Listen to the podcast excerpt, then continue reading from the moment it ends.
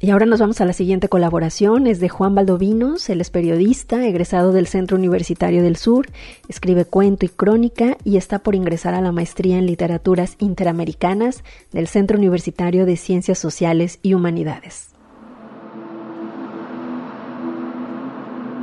Todo cambia.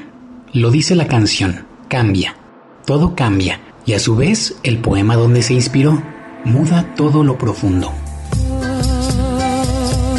todo cambia.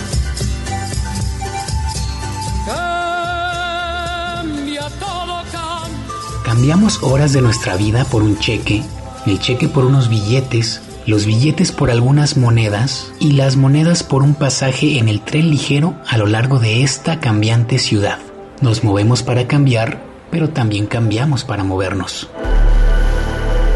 La presencia de esta nueva móvil entraña de Guadalajara coincide en su ansiada postrimería con los cambios provocados por la pandemia. Mientras por una parte cambian los rostros y la manera como los percibimos, con mayor detalle a los ojos, atención al sonido de la voz sin el apoyo visual de los labios, sumo interés en lo gestual. Por otra parte, cambian también nuestras calles y plazas, nuestras glorietas y avenidas, nuestros cielos, suelos y subsuelos. Todo puede traer un cambio y todo puede cambiar de repente y para siempre. Ya se ha dicho, una pandemia, una nueva línea del tren, la remodelación constante e ciudad. De esta ciudad. En el centro tapatío, la cruz de plazas parece más una X en metamorfosis. Cambiaron los arcos de la avenida 16 de septiembre Cicatrizados están ahora sus portales con un apuntalado de sepia tubería. Cambió su arroyo, antes vehicular, por una plancha de concreto, ahora peatonal. Cambió también la cantera alrededor de Palacio de Gobierno. Las consignas de junio se volvieron parte de sus ornamentos durante semanas. Ahora, con su limpio regreso, las paredes esperan su próximo cambio. Mutación digna de un periódico mural de cuatro paredes. Cambiaron también las ventanas y puertas del edificio, tapadas con tarimas, con maderas, con recelo. Asemejan un cuento de José Revueltas.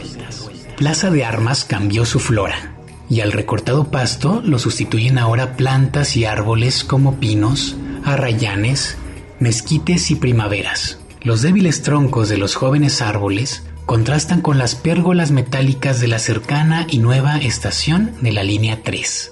Las estructuras metálicas aparecen entre los andadores como si se expusiera parte de la espina dorsal de un antiguo saurio. Con los cubrebocas y el virus cambiaron nuestros rostros, los saludos y las reuniones. En persona vemos ahora media cara, más en las pantallas, los rostros se multiplican en reuniones digitales y nos permiten ampliar o eliminar la lontananza y las palabras proferidas con un solo clic. Poder digno de extrañarse cuando regresen las clásicas juntas laborales. Todo cambia, cambia, cambia, cambia. Negocios y oficinas cambiaron para engullirnos entrada y salida delimitada como un brevísimo sistema digestivo, aunque muchos cambiaron también su estado a cerrado permanentemente. Del mismo modo cambiaron los senderos del centro tapatío. Delimitados ahora por cintas amarillas de prohibido el paso, nos derivan por nuevos caminos y nos limitan las bancas de la rotonda de los jaliscienses ilustres o de la plancha de Plaza Liberación.